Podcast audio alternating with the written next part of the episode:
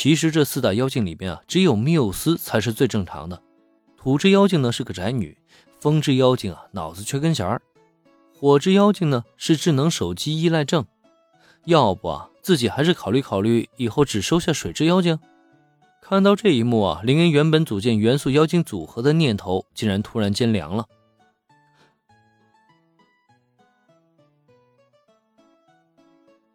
你们几个，现在是工作时间。对于眼前的一幕，林恩是有些无语的，可一旁的千斗五十铃却非常的生气。明明是表演时间，表演者却都跑下了舞台，这算怎么回事啊？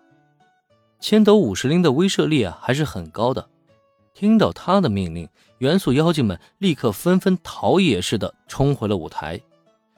临转身之前呢，水之妖精缪斯向林恩鞠了一躬，非常的有礼貌，也让人啊非常的有好感。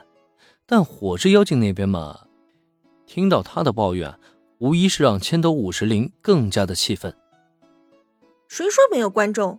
那不就是下意识的千斗五十铃将手指向舞台下，可遗憾的是，话到途中他却戛然而止。因为他也看到了那几个酣睡在座位上的老大爷，除了他们几个之外，这空落落的舞台下又有什么观众呢？火之妖精的说法又有什么错呢？走吧，千斗同学。眼前的这一幕让林恩微微摇头，毕竟这本来就是一个少有游客前来的破落游乐园，这样的结果呢是显而易见的。林恩率先一步走出元素馆。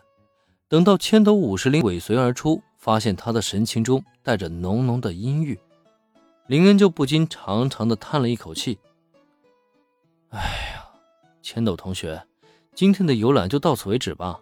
该看的我已经看的差不多了，对这个辉煌游乐园呢，我也有了初步的了解。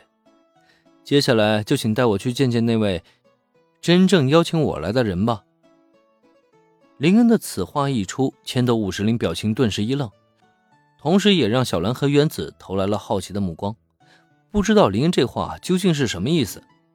可接下来，林恩并未解释，只是一直看着眼前的千斗五十铃，直到他终于反应了过来，并且轻轻的点了点头：“嗯，我明白了，请跟我来吧。”抿了抿嘴唇，千斗五十铃放弃了继续带大家游览游乐园的念头。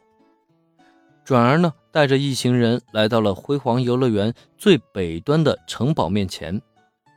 这是一座六层的城堡，随着电梯一路来到最顶层，穿过房间来到阳台，迎面映入大家眼帘的便是一个金发碧眼、穿着一身公主裙、头戴银色王冠的可爱女孩。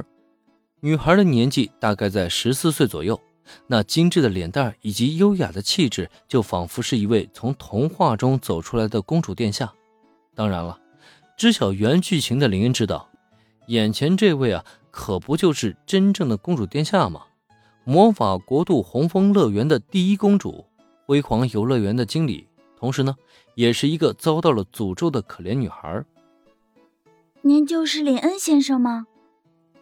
我是拉提发·福尔兰扎。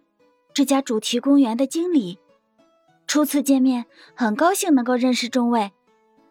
双方见面后，金发的公主殿下彬彬有礼，率先做出了自我介绍。然而，让人无语的是，听到公主殿下的介绍以后，林恩身边的原子却下意识的吐槽出口了：“这么小的女孩子当经理，难怪这游乐园会垮成这样子。”也难怪，毕竟看上去啊只是初中生的年纪，经营一家游乐园的话实在是太不可思议了。也难怪原子会惊讶到脱口而出。但问题是，虽然原子说的是大实话，但是听上去可就不太中听了。至少原子这句话出口之后，一旁的千斗五十铃的脸色便顿时难看了起来。好了，原子，你就少说两句吧。小兰见状，忙不迭地一拉原子的衣袖。平时原子的一张大嘴巴就没有遮拦，但是说话至少也得看看时间地点呢。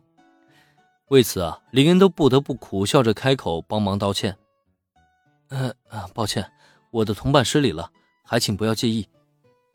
没关系的，这位小姐说的毕竟都是事实。我们甘城辉煌游乐园目前的处境的确很艰难。看看人家公主殿下，表现的就是大度有礼。他轻轻的摇了摇头，便将这份尴尬化解了。不过在说完这番话之后，再看这位公主殿下，她却将目光集中在林恩的身上。所以，林恩先生，我希望你能担任甘城辉煌游乐园的经理，帮助我们重振家园。林恩就已经预料到眼前的这一幕了，看样子自己是真的代替了原本的男主角，要成为这辉煌游乐园的救世主了。不过，虽然已经知道了是什么情况，但是林恩却不能立即答应下来。